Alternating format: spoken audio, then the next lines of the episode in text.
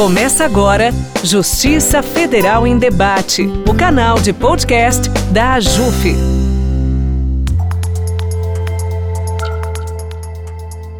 Olá, eu sou Luísa Filgueiras, juíza federal do Tribunal Regional Federal da Terceira Região, e vou conduzir hoje, a partir de agora, o quadro Mulheres em Debate do podcast da AJUF, Justiça Federal em Debate. Neste episódio, vamos falar sobre etarismo. É a discriminação contra pessoas com base em estereótipos associados à idade. Esse preconceito se manifesta através de diferentes maneiras de abordagem ao idoso, como piadas, infantilização e atitudes de exclusão. Essa questão toma um espaço preocupante em nossa sociedade, seja no âmbito individual, social, das relações interpessoais ou até mesmo profissional. Essa discriminação etária urge como um problema a ser debatido.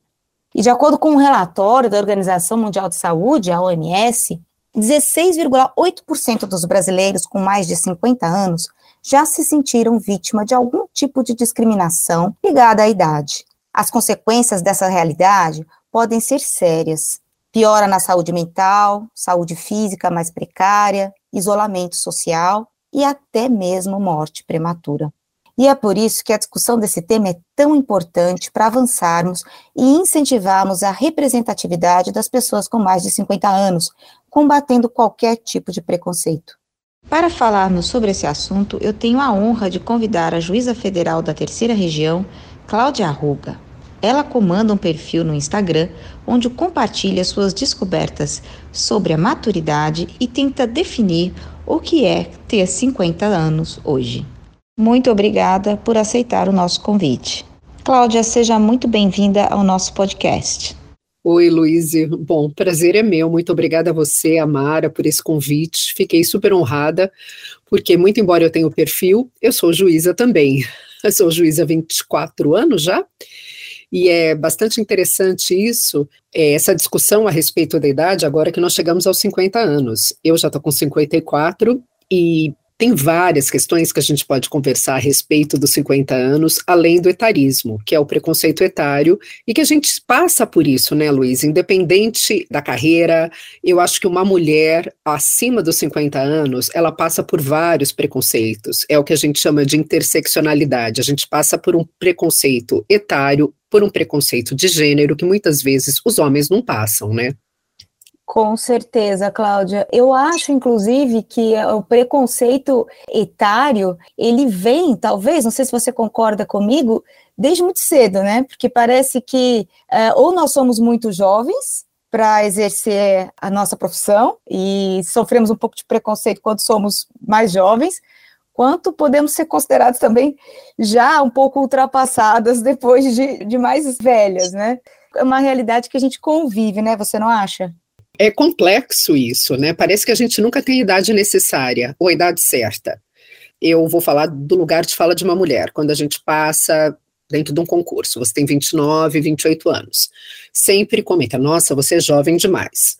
Se você passa dos 50, 55 anos, o comentário é, nossa, você não está velha agora? Será que você já não passou? Será que você não está desatualizada? Será que você já não está em fase de se aposentar? Então fica sempre a pergunta, qual é a idade ideal? A idade dela é 30, 40 anos?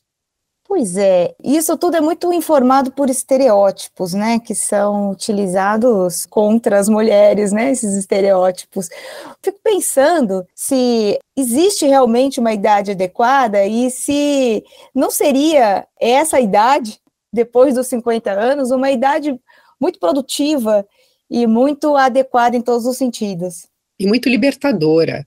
Eu converso, eu tive o privilégio de conhecer a Miriam Goldenberg, a antropóloga maravilhosa, escritora, enfim, que ela fala muito sobre isso, e ela fala muito sobre a revolução da bela velhice. E a Miriam comenta que no Brasil, que é um país muito novo, a juventude e a beleza é um asset, é um patrimônio. E se você não se adequa dentro dessas duas, desses dois pilares de beleza e juventude, você está completamente fora do mercado, qualquer mercado que seja. Mercado de relacionamento, a gente pode se colocar assim, mercado de trabalho, Eu acho que isso é uma característica muito do nosso país. Quando você começa a estudar o etarismo e verificar isso em outros países, principalmente na Europa, isso não é uma questão. Uma mulher de 50 anos na Itália, uma mulher de 50 anos na Alemanha, na Holanda, ela não é considerada uma mulher velha, ela não é considerada uma mulher ultrapassada em nenhum sentido, nem no sentido profissional, muito menos no, no, no padrão estético. Eu acho que aqui a gente enfrenta um, uma questão muito grande, porque se você não tem aqueles 30 anos, 40 anos, linda, e dentro desse padrão é, machista, você já é considerada uma mulher velha. Isso que é inacreditável, porque depois dos 50 anos, a gente entra na nossa melhor fase produtiva. E é interessante também, eu li um livro faz pouco tempo, que depois dos 50 anos a gente adquire uma inteligência que chama inteligência cristalizada. Até os 50 anos você tem inteligência líquida, que é aquela rapidez, para mudar de opinião, aquela rapidez para aprender as coisas, enfim, depois dos 50, essa inteligência cristalizada é uma profundidade de análise das coisas. Você consegue ter uma idade ampla e geral de tudo, muito melhor, muito mais profunda do que uma pessoa de 30, 40 anos. E essa expertise é desperdiçada. É uma pena, é desperdiçada tanto no mercado de trabalho quanto é desperdiçada para o preconceito etário. E é nos 50 anos que você consegue chegar na tua potência máxima. Ah, eu concordo com você. Eu acho que eu, como na posição de mulher de 50 anos também, eu entendo que essa minha, tem sido a minha fase mais produtiva, né? É um momento em que eu consigo entender aquilo que eu gosto, aquilo que eu quero, aquilo que é importante para mim, e não perder tempo mais com coisas que não trazem nenhum benefício. Eu acho que eu consigo entender bastante essa ideia de inteligência cristalizada, né? A gente não perde mais tempo com bobagem e não se impressiona mais também com algumas críticas que fazem, enfim, mesmo essa questão, né, que você colocou, puxa, a mulher tem que estar sempre na sua melhor forma, sempre linda, sempre isso, sempre aquilo. A gente começa a ver que isso pode ser usado contra a gente, né? Isso tem que ser usado a nosso favor. E é que a gente consegue, então, trabalhar isso melhor e usar as nossas qualidades, né, verdadeiras, de uma forma mais plena, né? Eu acho que é uma idade de muita plenitude. Eu concordo muito com você nesse ponto. E você acha, Cláudia, que dentro do judiciário a gente vê algum preconceito em relação à idade? Olha, eu acho interessante essa pergunta. Já me perguntaram isso e eu confesso para você, eu particularmente nunca passei por isso. De certa forma, eu acho que nós somos uma carreira privilegiada nesse sentido, principalmente porque a gente não entra naquela famosa idade de corte que essas mulheres estão sujeitas. Eu soube através de uma amiga minha, que é CEO, que tem uma frase horrorosa que chama idade do abate no mundo corporativo. Isso significa horrível. Horrível. Então, horrível. E, e ela me contou ah. que aos 45 anos já começam a andar em cima de ovos porque elas sabem que elas estão na famosa idade do abate. Isso é ah, horroroso. Ah, e de fato elas ficam muito preocupadas, que aos 50 anos elas já são carta fora do baralho. Eu acho que dentro da nossa carreira, eu pessoalmente nunca passei por isso, pelo preconceito etário. Eu acho que nós somos uma parcela bastante privilegiada. E principalmente, Lu, eu tenho visto eh, esse tema sobre a menopausa, que é uma coisa muito interessante, que pode entrar dentro do etarismo, que a umidade, você só não entra se você morreu. De fato, vai chegar para todas nós, mais cedo, menos cedo, chega para todas nós. Isso é uma questão muito séria também para essas mulheres que estão no mercado, principalmente no mundo corporativo. São mulheres que têm que esconder essa condição por conta de estar associada a isso, a falta de produtividade, uma mulher que já envelheceu, uma mulher que já não rende é mais. Uhum. Isso é inacreditável. Quando você começa a estudar isso um pouco mais e ver as estatísticas, eu li uma pesquisa recente, a Inglaterra é o país que está mais à frente de todos em uhum. termos de boas políticas no mercado de trabalho com mulheres da menopausa, é impressionante. E 85% de mulheres que estão no climatério, muitas delas, elas chegam a pedir licença por conta dos sintomas. E muitas delas acabam escondendo também essa condição dos fogachos, daquele brainstorm, que é aquela névoa cerebral, por medo de serem consideradas inaptas na profissão, nas suas respectivas carreiras.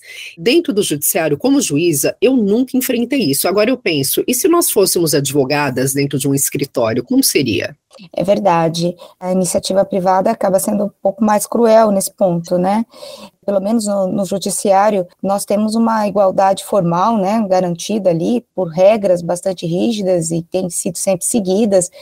Eu acho também que essa questão da menopausa pode atrapalhar de certa forma, mas hoje em dia tem muita tem, tem, muita coisa que você pode fazer a respeito disso, né? Será que atrapalha mesmo? Será que esse momento em que vem a menopausa não é justamente aquele momento em que a gente está já com a vida um pouco mais estruturada, família criada, não é aquele momento até que vai ser mais produtivo, né, para a mulher? Sim. E que ele não, será que ele não está sendo visto com certo preconceito, um preconceito que não, não tem a menor relação com a realidade, né? Eu acho que, na verdade, mais do que preconceito, é desinformação. É, a gente fica chocada quando começa a analisar que mulheres do nosso nível cultural, que nós temos acesso à informação e bons médicos, enfim, mulheres do nosso nível cultural não têm a menor ideia que elas estão no climatério chegando à menopausa. É impressionante. Então, elas começam a sentir uma enxaqueca, começam a ficar deprimidas, sentir várias questões que elas não relacionam à menopausa. É impressionante.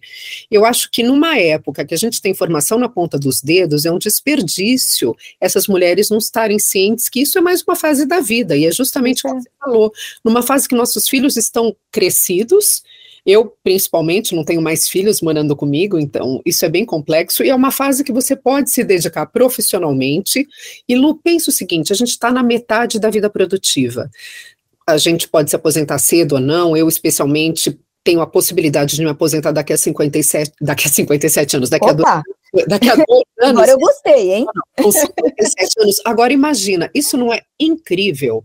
Nós fazemos parte de uma geração que com 57, 58 anos, se nós escolhermos, a gente pode partir para uma segunda carreira ou mesmo ficar na nossa. Isso é um privilégio. E desperdiçar esse talento por conta do preconceito etário, você está desperdiçando toda uma expertise, não é incrível? Sim, e, e, a Cecília Meirelles já dizia, né, que a vida só é possível reinventada, né, que tudo são bolhas de, que vêm de fundas piscinas de, de ilusionismo, mais nada, e que a vida só é possível reinventada, e por que não reinventar a vida aos 50, né? Não, eu quando eu ri agora é porque quando você falou que vai daqui a 57 anos se aposentar, e eu gostei muito de ouvir isso, porque a gente não quer que você se aposente. 57 anos morta, né? Que nada, agora nós estamos falando, na medicina nós estamos falando em amortalidade, né? que é um conceito de imortalidade pela ciência, que as pessoas não vão morrer mais tão cedo, né? A não sei que seja de, de acidente ou de alguma coisa que interrompa aí o processo vital, porque a medicina está cada vez mais avançada e você falou, tem muitas, muitas mulheres que não sabem que estão nessa fase, né? Isso é uma pena, porque saber que está nessa fase, que essa enxaqueca, que essa depressão, que essa questão é, é uma questão hormonal, é muito importante até para que a gente possa fazer uso desses recursos que hoje são tão fáceis, né, de, de, de corrigir certas químicas que nos, não nos beneficiam, né, e, e nos ajudar a, a estar sempre aptas para a nossa vida profissional e para ser feliz. É o momento de ser feliz agora, na é verdade? A gente tem tudo para ser feliz nessa hora. Incrível. E sabe, eu estou fugindo até do etarismo, mas eu achei tão interessante, depois que eu entrei no climatério, comecei a entender de fato o que acontecia comigo, é, eu julgo previdenciário, 80% da turma recursal do GEF é previdenciário. Você começa a analisar essas questões de benefício por incapacidade, quando são mulheres, de uma forma completamente diferente. Você vê que elas entram com condições totalmente debilitantes e não tem esse diagnóstico. Elas descrevem justamente o que a gente sente: depressão, enxaqueca, oscilação de humor, falta de energia. E aí eu vejo cada caso a caso, eu penso, meu Deus, que vontade de pegar cada uma delas e falar: olha, vai no SUS. Sabe que o SUS tem uma cartilha de boas práticas, eu descobri de 2008. É impressionante, eu não sei se isso é colocado em prática de fato, mas você começa a analisar cada mulher que entra com pedido de auxílio doença, enfim, de uma forma tão diferente.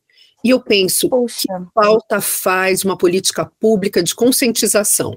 Que interessante isso, né? E é nessa linha que você está falando que vem aquela cartilha, né? Que a JUF acaba de divulgar, né? Porque é a cartilha do julgamento com perspectiva de gênero, né? Você uhum. vê, você, como mulher, tem esse olhar, né? Na perspectiva de gênero, quando você vê a segurada e as questões que ela enfrenta, né? E isso é muito importante para que a gente possa bem julgar, né? Julgar de uma forma equânime, porque aí a gente vai estar julgando igualdade, não só uma igualdade formal, né, mas é dar o tratamento diferente àqueles que têm situações desiguais, né? E esse seu olhar é extremamente importante no julgamento. Muito bom ouvir isso. Mas é interessante mesmo, a gente muda, né, a perspectiva. Eu acho que isso é um dos benefícios da idade, né, Lu? E desperdiçar justamente essa inteligência que a gente vai adquirindo, essa capacidade de empatia. Essa palavra está tão desgastada atualmente, uhum. mas eu acho que aqui ela cabe bem. A gente vai criando uma empatia que aos 30 eu acho que a gente não tem ainda né, principalmente nessa posição de julgadora. Eu acho que isso a idade ajuda bastante. Claro, se nós formos nos atualizar. Eu acho que não adianta a gente falar de etarismo se a gente não fala de possibilidades de sair dessa mentalidade engessante. Eu acho que um dos grandes benefícios atualmente é a gente buscar novos pontos de vista, novas pessoas, novos ambientes. Eu não sei você, mas eu, depois dos 50, eu comecei a querer fazer coisas que eu nunca tinha feito experimentar coisas que eu nunca tinha feito, sair da minha caixinha, sabe? Que eu sempre vivi. Eu acho que eu tenho hoje uma mentalidade infinitamente mais aberta, menos preconceituosa. Eu brinco que eu sou como Benjamin Button, que eu vou ficando mais velha à medida que eu mais nova, à medida que envelheço. Que bom. Então, isso é importantíssimo, né? Porque envelhecer bem, e por que não usar essa palavra envelhecer, né? A gente às vezes até tem medo dela, mas é isso mesmo. Envelhecer bem não é só envelhecer com saúde física, que é importante também, né? Muito importante para que a gente possa usufruir dessa plenitude que a gente atinge com a maturidade, né? Mas é também buscar novas fronteiras e se abrir e, e, entender as coisas novas que estão surgindo, entender as novas gerações, né? Procurar se relacionar com elas, tentar entender as novas os novos pensamentos, né? Isso, isso é envelhecer bem, manter a mente ativa e aberta, e aí você vai poder, então, aplicar de uma maneira muito mais é, eficaz, sólida, uh, certas ideias novas, né? A gente consegue fazer um balanceamento do novo com o antigo nessa posição que nós estamos, de uma forma mais responsável, e acho que é muito importante estar sempre aberto, né? Como você acabou de dizer. Sabe o que eu acho? Quando eu ouço as pessoas falarem, ah, na minha época, a minha época é agora não estou morta. Ah, na minha época se fazia dessa forma. Não, a minha época é agora. Eu acho que a gente pode ter passado por momentos bons, onde a vida talvez fosse mais fácil, mas eu acho que a gente tem que ter essa capacidade de renovação, porque senão nós ficamos de fato velhos, mas velho não no sentido da palavra de velho de idade, velho no sentido da palavra de enrijecido. Essa questão da tecnologia, eu amo tudo que se refere à tecnologia, adoro, vou atrás, gosto de saber, descobrir, eu acho que atualmente não pode ser uma desculpa você falar o seguinte: ah, eu não entendo nada disso, na minha época era diferente. Gente, na nossa época, nossa época é hoje. Quando a gente tinha 30, era disquete. Não é muito melhor hoje você mandar um WhatsApp, um e-mail? Não é muito mais fácil você conseguir gravar um arquivo? Eu acho que eu velho, acho. não é. Eu acho que velho, nesse sentido, enrijecido, isso sim deixa a pessoa desconectada e desatualizada. Eu acho que velho também não é um xingamento. Eu aprendi. Existe um professor maravilhoso na SPM que ele fala sobre isso. O nome dele é Fábio Mariano Borges. Se tiver a possibilidade até de convidá-lo para um podcast, ele é maravilhoso. E ele fala que existem conversas e falas que a gente também tem que parar de achar normal. Por exemplo, nossa, mas você tem a mentalidade de um jovem. Como se jovem fosse um adjetivo qualificativo. Porque uhum. só os jovens têm uma mentalidade bacana? Não. Então, tem determinadas frases que a gente já usa como certo chavão que nós mesmas desqualificamos a idade. Ai, você parece tão jovem. Nossa, você está tão inteira. Por quê? Eu era para estar aos pedaços com 50 anos? Eu gostei muito de você ter tocado nesse assunto, porque tem certas coisas, tem certas frases, tem certas manifestações que acho que a gente tem que reagir em relação a elas, né? Você não pode deixar quieto. Como assim, né? Você tem que dizer, não, peraí, é, eu não, não é, não, não tenho um pensamento jovem, eu tem o meu pensamento, né? Meu pensamento atual de agora, não importa se, se você o qualifica de jovem ou não, ele é importante porque ele é meu e eu estou aqui, essa é a minha época, né? É uma questão interessante. Nós não aceitamos mais certos estereótipos, né? Eu acho que, eu acho que a gente tem que reagir, você não acha? É só você ver esse movimento impressionante. Quando se fala em Instagram, eu acho muito interessante, tem um certo preconceito, achando que é uma rede social só para as pessoas tirarem fotografia, aparecerem, enfim. Eu acho que cada um segue o que, o que quer. O que eu acho bacana é seguir esse movimento de mulheres, isso é no mundo inteiro, que de fato elas se colocam contra esse preconceito etário. Inclusive, você pode ver as atrizes, eu acho que para elas surge de uma forma muito mais difícil, porque elas trabalharam com a beleza e com a juventude a vida inteira. E é muito bacana você ver que, eu, que é um movimento mundial contra justamente esse preconceito. Eu acho. Teve um caso que está fazendo bastante barulho no Canadá de uma âncora, de uma mulher linda, de 58 anos, ela era âncora de um jornal canadense, como se fosse a Renata Vasconcelos no Jornal Nacional. Ela flame e ela desistiu de, ela não quis mais pintar o cabelo na pandemia, ela sumiu grisalho, linda, maravilhosa, voltou com cabelo grisalho e os diretores, os homens, os diretores dessa rede de te televisão não gostaram, gostaram dela ter assumido os grisalhos. Ela estava há 35 anos no comando desse jornal. Ela foi demitida duas semanas atrás. Obviamente, foi explícito porque ela era mulher, porque ela se fosse William Bonner grisalho não ia ter problema nenhum. Perfeito. Não, não é? Uhum. Dito que era por conta de gênero, de idade, absolutamente nada. Ela usou a conta dela do Twitter para se manifestar que ela soube que, como ela, ela descontentou os executivos, foi mandada embora e foi colocado agora um homem de 39 anos com a barba grisalha. Isso gerou um movimento no Canadá que tanto é que a Dove, aquela marca, trocou a cor da pomba, não é mais branca, é prateada, em apoio a ela.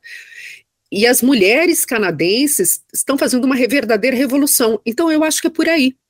Eu acho muito interessante esse movimento, se ele pudesse chegar aqui. Ou seja, você tem 58 anos, é uma mulher extremamente competente, cobriu guerras há 35 anos, você decidiu assumir os cabelos brancos, você é demitida? Isso é uma mistura de uma interseccionalidade bem clara, né? Porque é uma mistura de machismo com etarismo. Né? Uhum. E porque envelhecer para os homens é um sinal de experiência, agrega, né? O cabelo branco agrega para os homens em muitas profissões, né? Na grande maioria. Para a mulher, a imagem é prejudicada, né? Vamos dizer assim. Melhor é considerado um desleixo. É, Era é. considerada como se fosse um desleixo. Ela deixou o cabelo branco, ela não é mais vaidosa. Pois é. É como se ela não estivesse mais tão apta. E é engraçado porque a gente luta contra, né? A gente é, é a gente é educada para performar gênero e para lutar contra essa imagem de envelhecimento, e aí então é, nós pintamos os cabelos e fazemos é, todos aqueles procedimentos dermatológicos dentro do possível, aquelas coisas todas para parecer jovens, né? E a imagem de juventude também acaba sendo usada contra nós da mesma forma, porque se nós nos cuidamos muito e nos mantemos muito bem e tal, é porque nós somos fúteis, porque nós não temos conteúdo, e eu, aí nós somos objetificadas, né, exatamente pela aparência. Então, é um beco sem saída, né? Eu acho que aí tem que ver justamente esse olhar generoso que a gente vai adquirindo com a idade, de saber que a gente chegou da melhor forma que a gente conseguiu. Não só financeiramente, que também é uma questão, mas é uma questão de escolha. O que, que eu vou escolher para mim agora? Eu vou escolher ser escrava de uma imagem irreal a vida toda? Não. Eu vou escolher me cuidar porque eu acho que, por exemplo, como você falou, procedimento estético, para mim é uma escolha consciente porque eu gosto de me sentir bem. Não é que eu quero ter o mesmo rosto até os 80 anos. Eu gosto de me olhar no espelho e falar, eu estou bem agora. Eu acho que isso é uma questão também importante ser colocada. Essa, uhum. essa de procedimento estético, que é futilidade, também tinha que cair por terra, porque não é verdade, né? Quem fala isso é, eu não. acho que é hipocrisia. Eu acho que se a gente chegar aos 50, 60, se olhando bem, olhando para aquele braço que vai ficar mais mole, independente o quanto você treina, olhando para aquela barriguinha que você para de comer, você pode fazer a sua ginástica todo dia, mas o climatério faz com que você fique com aquela barriguinha e fale, ok, eu estou bem. Isso é libertador.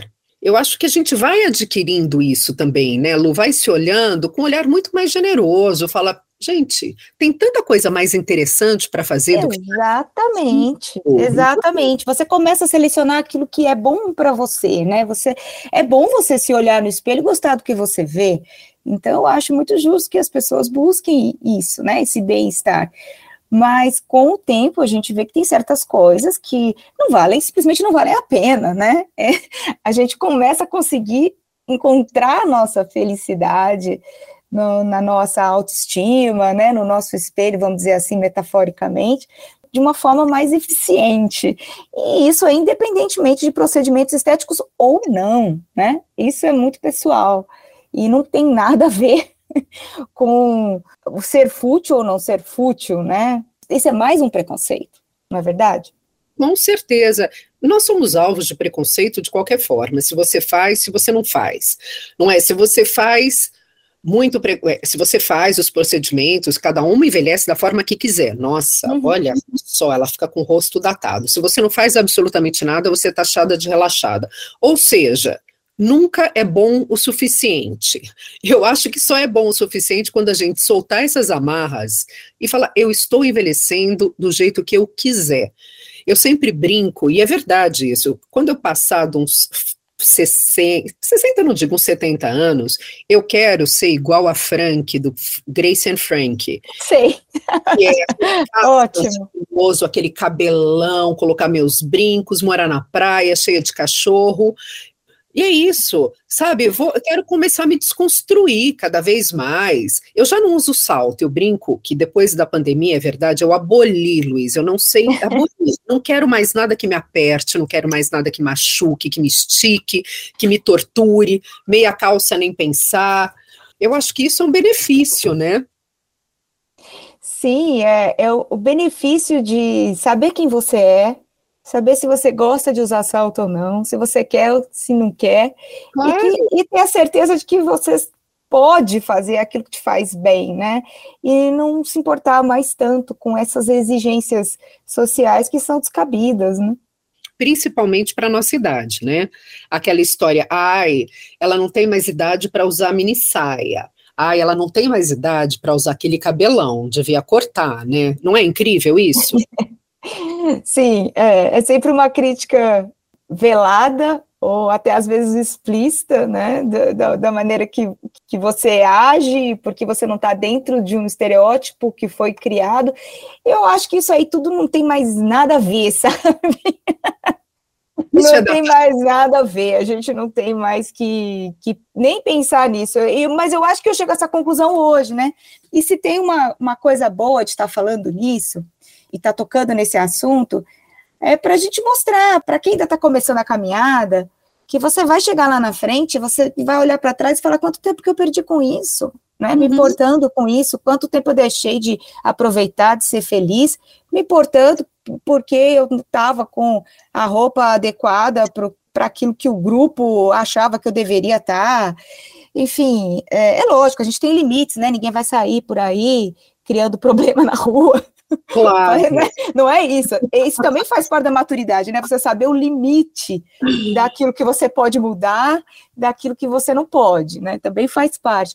Mas não sofrer, né? Aprende a não sofrer mais com, com coisas que não fazem não fazem diferença. Tem aquela música, né? Só posso saber, eu só quero saber do que pode dar certo. Não, é? claro. é? não tenho tempo para perder. Eu claro. acho que isso, isso é uma, um jargão que eu uso sempre para mim. Falo, a essa altura, me vejo assim, não só quero saber do que pode dar certo, eu não tenho tempo para perder, não tenho tempo para perder com essas bobagens. E se um dia nos chamarem de velhas, falo o seguinte: se com muita sorte você vai chegar aqui, porque ser velho é um jovem que deu certo, né? Exatamente, porque chegamos aqui, né? Exatamente. Ele é como James Dean. E aí não vai ser velho nunca. Não existe outra opção senão a morte. E, e, chegar, e chegar bem, né? Ainda é uma, um privilégio maior ainda, né? Conseguir chegar e colher os frutos da, da caminhada nesse momento, né? Usufruir. Exatamente. Puxa, Exato. Cláudia, que papo, que papo gostoso. Fala um pouquinho para nós da onde surgiu a ideia do seu perfil no Instagram que está fazendo tanto sucesso. Ai, foi uma coisa tão banal, Lu. Foi o seguinte: 2018, eu fiz 50 anos e foi o ano que a Vitória, minha filha, ela fez, ela está com 33 agora, ela estava com 29, ela passou na residência médica nos Estados Unidos, ela casou e se mudou. Para mim, hoje eu vejo o impacto que isso teve na minha vida, que foi a literal síndrome do ninho vazio. Como eu fui mãe muito cedo, a saída dela de casa, já com uma outra vida, esse corte do cordão umbilical e se mudando para os Estados Unidos, casada, eu entrei numa depressão profunda e eu não tinha ideia do que era. Aliado a isso, Lu, eu já estava com sintomas do climatério, que também era essa depressão, baixa energia, e também não sabia o que era. Porque, para mim, menopausa, climatério, era depois dos 60 anos. Quando a gente fala de desinformação, eu era completamente desinformada. Eu entrei num looping de não querer levantar da cama. De verdade. Eu tenho o Nick, que o Nick também se mudou ano passado, mas ele morava comigo, mas é menino. O menino é mais, mais desencanado, enfim. E eu entrei numa depressão de verdade e não sabia por onde começar. Eu fui num psiquiatra, eu achava que a questão era depressão, tomar antidepressivo. Comecei a conversar com uma amiga minha e ela me sugeriu começar a escrever, escrever exatamente o que eu estava sentindo. Ela falou: por que, que você não começa a escrever, monta um diário? Eu acho que vai te fazer bem. A saída da Vitória foi muito dolorida. Hoje eu lido um pouco melhor, uhum. mas foi bem dolorida. Eu comecei a escrever. E eu sei que de um dia era agosto. Eu sempre me interessei por mídia digital, sempre gostei, gostei de seguir pessoas interessantes, enfim. Eu resolvi criar um perfil fechado para mim, para falar de filme, livro, era uma espécie de diário, Luiz. Sabe meu diário, como a gente fazia com 15 anos? Era uma espécie uhum. de diário. O que eu tinha lido, o que eu tinha assistido, o que eu estava sentindo naquele momento com a ida dela.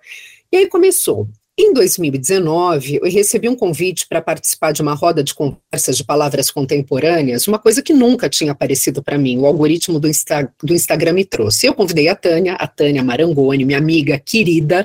Queridíssima. Topa, topa tudo, topa tudo.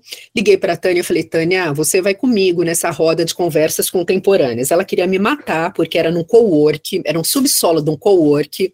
Era uma calor, era janeiro, tinha um vinho quente, era para falar do novo feminismo. Ela quis me matar. Mas esse dia foi tão interessante porque eram umas meninas, eu falo meninas de 30 anos, falando do novo feminismo, economia reciclável, enfim. Eu olhei para ela e falei, Tânia, eu acho que a gente está ficando jurássica. Acho que está na hora da gente sair para o mundo depois dos 50 e entender o que está acontecendo, porque o mundo está mudando muito rápido. E eu resolvi escrever sobre isso, sobre essas novas experiências dos 50 anos e como eu disse antes, né, esse algoritmo do Instagram ele pode ser pode ser super benéfico, começou a me trazer muita coisa bacana. Fui fazer um curso na Casa do Saber, fui no School of Life, justamente para entender esse mundo contemporâneo, e comecei a falar sobre isso. Eu tinha mais tempo, eu digo, o tempo não profissional, mas o tempo como mãe, né? A hora que você fica com o ninho vazio, você fica com um buraco dentro de casa que você tem que preencher. Senão você fica maluca, né? Ou deixa o seu marido maluco, que é o que eu fiz na época. eu brinco que esse Instagram ele foi crescendo por conta disso e salvou o meu casamento de alguma forma, porque essa energia que eu tinha acumulada eu acabei direcionando para essas novas descobertas. E o Nick foi embora o ano passado, foi estudar na Holanda, ou seja, eu matava alguém aqui dentro, eu mais. Você extravasou essa sua energia que estava contida, então, na criação do, do perfil e para ajudar outras mulheres também, né, a se entender nesse momento, né? E foi assim que nasceu, e eu brinco que é uma espécie de meu diário muito, muito legal, né? Porque a gente é, navega lá pelo seu perfil e se identifica muito, né? Com as questões que você coloca. E é um perfil muito divertido também, super autoastral, como você é, né? Aquela pessoa leve e autoastral. E o seu perfil é bem assim. É muito gostoso é, participar. Ai, obrigada. Você está de super parabéns. Obrigada. E, e especialmente para tra trazer luzes, né, a, a essa questão é, a gente não deve deixar quieto, deixar para lá, a gente tem que falar nisso, né, e mostrar para as mulheres, principalmente, para os homens também, mas eu acho que principalmente para as mulheres, que é um momento de ser feliz, né. E, e, eu acho que é um momento de conscientização, Luiz, pelo seguinte: a gente não pode ter preconceito partindo de nós e tabu para falar desse momento da vida. Eu te falo, já participei de duas sessões.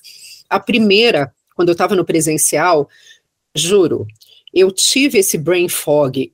Eu era relatora, me deu um branco, me deu um branco. O advogado fez a sustentação oral, ele parou de fazer a sustentação oral, terminou. Eu não sabia o que falar, Luiz, juro. Mas assim, eu fiquei em estado catatônico.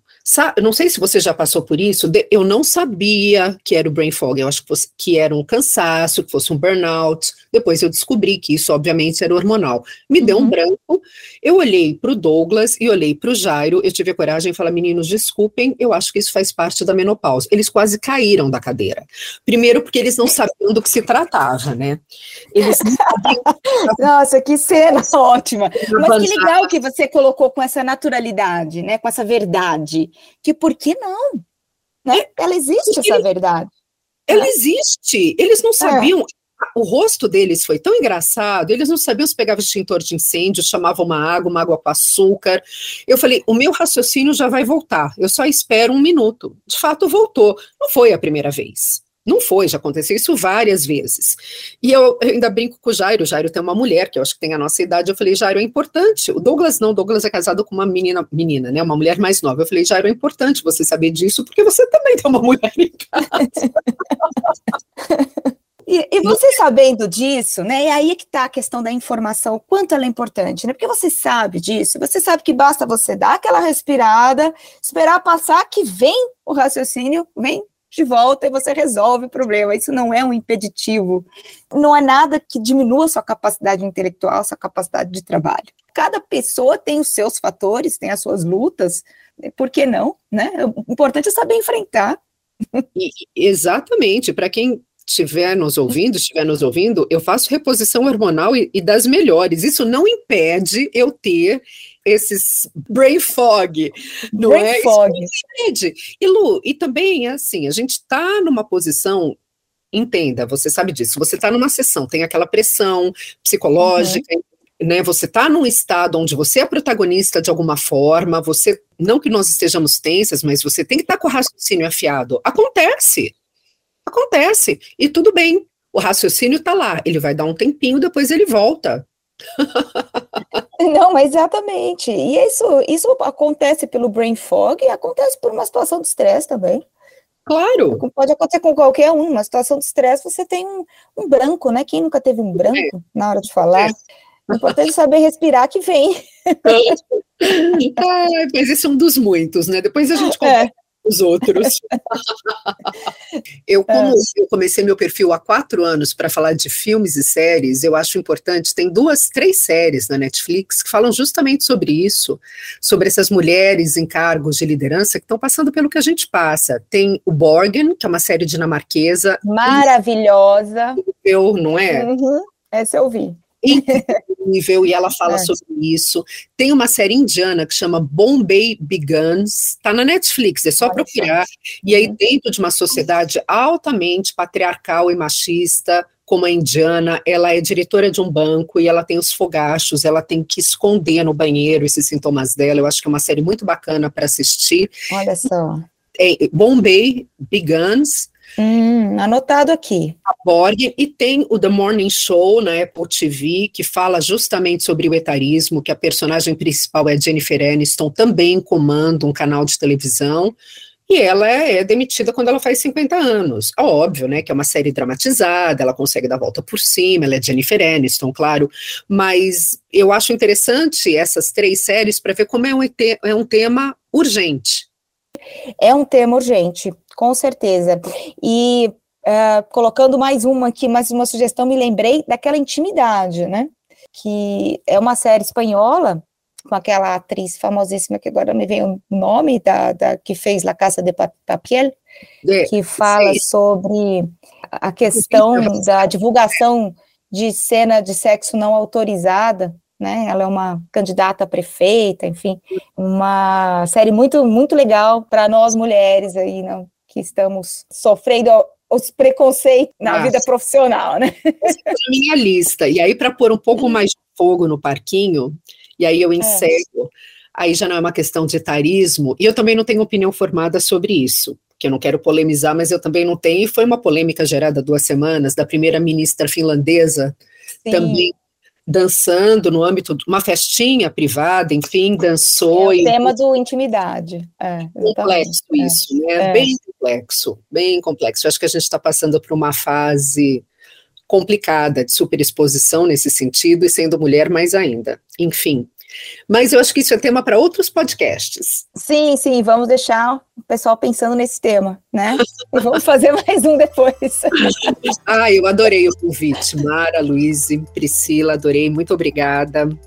Eu adorei também estar aqui hoje com vocês. Muito gostoso o papo. Espero que a gente converse mais. eu também. Eu também. Parabéns, Cláudia, pelo seu trabalho aí de divulgação. Obrigada, meninas. Beijo. Beijo. Você ouviu Justiça Federal em Debate, o canal de podcast da AJUF.